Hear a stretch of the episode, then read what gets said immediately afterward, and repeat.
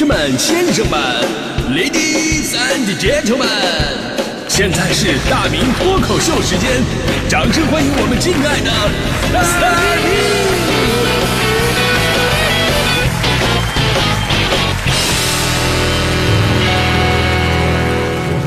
好，欢迎各位来到今天的大明脱口秀，我是大明啊。这所谓人分三六九等，肉分五花三层，对吧？就说这人和人呢，真的是有差距的，你不比不知道，一比吓一跳。那咱们今天说的是这个我那卧虎藏龙的同事们，就本来呢，大家伙是在一个地方工作啊，做着差不多的事儿，拿着差不多的钱，按理来说呢，物以类聚，人以群分，对吧？所以呢，最开始我们的直观感受就是大家都差不多呀，谁也不比谁强哪儿去啊。但真正你跟人家接触了、了解了，你会发现，你身边的这些同事啊，那真的是卧虎藏龙。你像我职业生涯的前八年，我是在浙江温州开始的。温州那地方有个特点，那家家户户都有自己的买卖，对吧？也就是说呢，你的同事看起来跟你做的是一样的事儿，挣的是差不多的钱，但是面对的压力完全不一样。你说我这种吧，背井离乡来的，干不好呢，用妈话讲，只能回家到他们宾馆给人家开车门去啊。我也不知道为什么，就是反正从小到大，我妈都说了，说以后学不好到他们单位给开车门。我妈反正动用关系能力，反正能够找到最好的归宿就给人开车门，就是。但是我同事不一样啊，他们如果干不好的话呢，就只能回家继承亿万的家族产业了。当我听说我们一个同事家里产业有二十亿的时候，我当时还很轻蔑，哼，二十亿嘚瑟什么？也没多少啊，我不就跟他差了一个亿吗？他二十亿，我二十。我我真幽默，真的。你说这个家里边有什么跨国公司，那个家里边给国际大牌做代工，有的家里边开全国连锁，有的是国内相关的产业龙头。我们平时在家里边吃饭的时候，跟父母聊的话题都是：哎呀，工资有多少啊？放假有多少啊？领导喜不喜欢你啊？单位食堂好不好吃啊？那人家在家聊的话题都是：儿子，你看咱们这个企业要不要上市呢？你看是纳斯达克好一点，还是在香港上市好一点呢？哎，听说现在这个国内的中小板也不错，是不是可以考虑一下？啊、当我知道他们的真正身份之后，说实话，我给他们带班带的更加心甘情愿了。工作交给我，中国的经济交给你们。啊、跟什么样的人就得用什么样的相处模式，就为了平时跟这些人相处我不露怯，我也得装作我自己是个有底气的人啊。但是你也不能说，哎呦，靠那种什么大金链子、小手表，这些东西太肤浅了。怎么样在有钱人面前装有钱人是一个巨大的学问。我找了一个小妙招，哎，那个在没有电子支付的年代呀，生活当中大家伙都有借钱应急的时候，而且所谓的借钱应急，绝大多数都是特别特别特别小的钱儿。一般最常见的，天太热了，借我十块钱买根冰棍去，啊，去吃午饭，哎呦忘带钱了，借我五十块钱，就这些小钱儿。所以当时我们办公室，但凡有人要借什么百八十块的时候，我都是第一个站出来借给他们的。而且呢，要借，我就往多了借，要五十给五百，要一百给一千。人说：“哎呀，不用不用这么多，我就吃个沙县，我就是拿着，万一不够呢？”啊！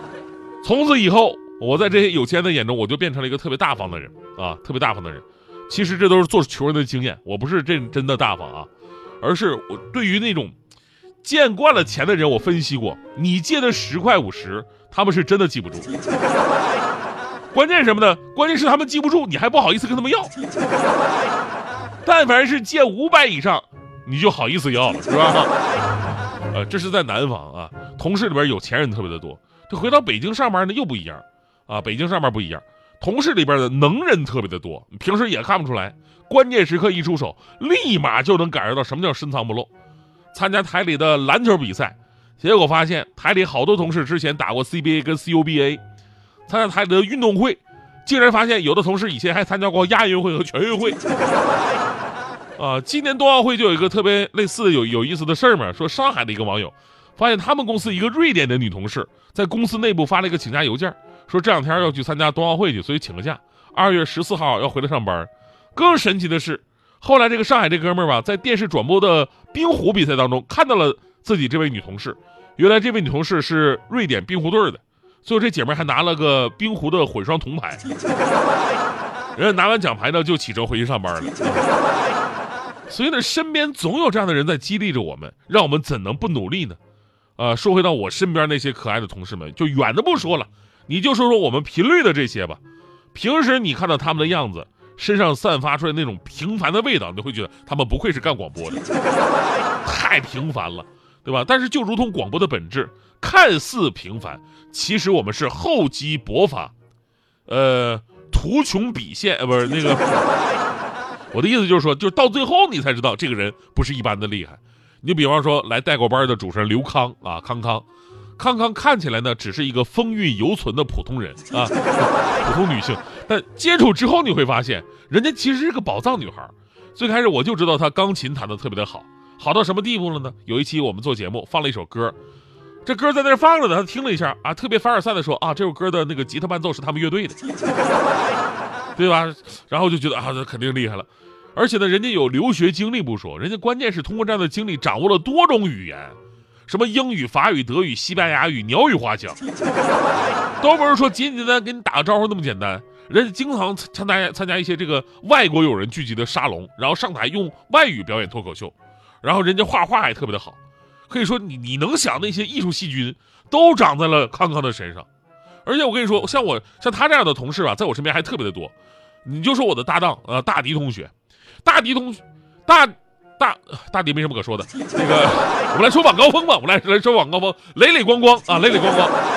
我不知道咱们早高峰的听友多少听那个咱们晚高峰节目的，我们晚高峰的节目主持人磊磊光光绝对是不可多得的人才。其中女主播磊磊，磊磊是人家是真正登上过专业唱歌舞台的人，号称讲段子里边唱歌最好的嘛。在少女时代的时候吧，磊磊当时就被唱片公司给发掘了，差一点就出道了。要是实在找不到跟他实力相接近的两个人，他现在说不定就是 TFGIRLS 了。后来为了心中的广播梦想，毅然决然的磊磊放弃了自己的歌唱事业，到现在人家时不时还被明星请过去当他们演唱会的驻唱呢，特别厉害。还有他的搭档光光，光光这个名字，说实话，最开始我不认识他俩的时候，我以为光光才是那个女主播。啊，光光听起来像女孩，磊磊更像是男生。他后来发现，哎呦，这个光光这个名字啊，真的是太适合他了。因为他经常在朋友圈里边光膀子，这是我前不久加他微信的时候我发现的。我偷瞄了一下他这个朋友圈，啊，这个光膀子。我然后呢，当然人家光是有原因的，光光是我认识所有人里边健身健的最强的人，强到什么地步？这么说吧，挡上脸就是彭于晏，不挡脸彭于晏自愧不如。这真的是练到专业的级别，无论是什么体脂率啊，还是干度啊，肌肉的分离度啊，还是维度啊，加上他起码一米八八的身高。只要他想，基本上只要集中训练一下子，就可以参加全国的健体比赛，咬咬牙就能拿名次那种的，可以说是行走的大卫。节目时间的关系，我真的没办法夸太多人，大家伙呢，也就是听过我们春节特别节目是吧？啊，听春节特别节目的时候，你会发现呢，有才华的人，有才华的同事太多了，给我最大的感觉就是自卑。这些人真的是才华横溢，太厉害了，除了工作能力，他们都比我厉害。哎呀。所以大家可可以真的多关注一下我们的这些同事们啊，多听听他们的节目，感受一下他们的魅力，感受一下他们的 power muscle 啊。也只有了解了自己的同事有多优秀，才能更好的激发自己的潜力，努力让自己变得更优秀嘛。所以每个人呢，其实都有自己优秀的地方。呃，刚才我觉得我对大迪有点不太公平啊，不太公平。所以刚才我又想了很多，呃，大迪还是有优点的啊，比方说他这个嗯。呃，彩礼两千万嘛，对吧？彩礼两千万，但您别嫌贵啊，这两千万有道理啊。因为大迪这个人呢，他最大的优点你知道是什么吗？他最大的优点就是旺夫。别看彩礼贵，你娶了她，那点彩礼钱立马就给你赚回来，真的，你相信我。因为只要你娶了大迪，你这辈子肯定会一心一意的搞事业，三过家门都不入那种。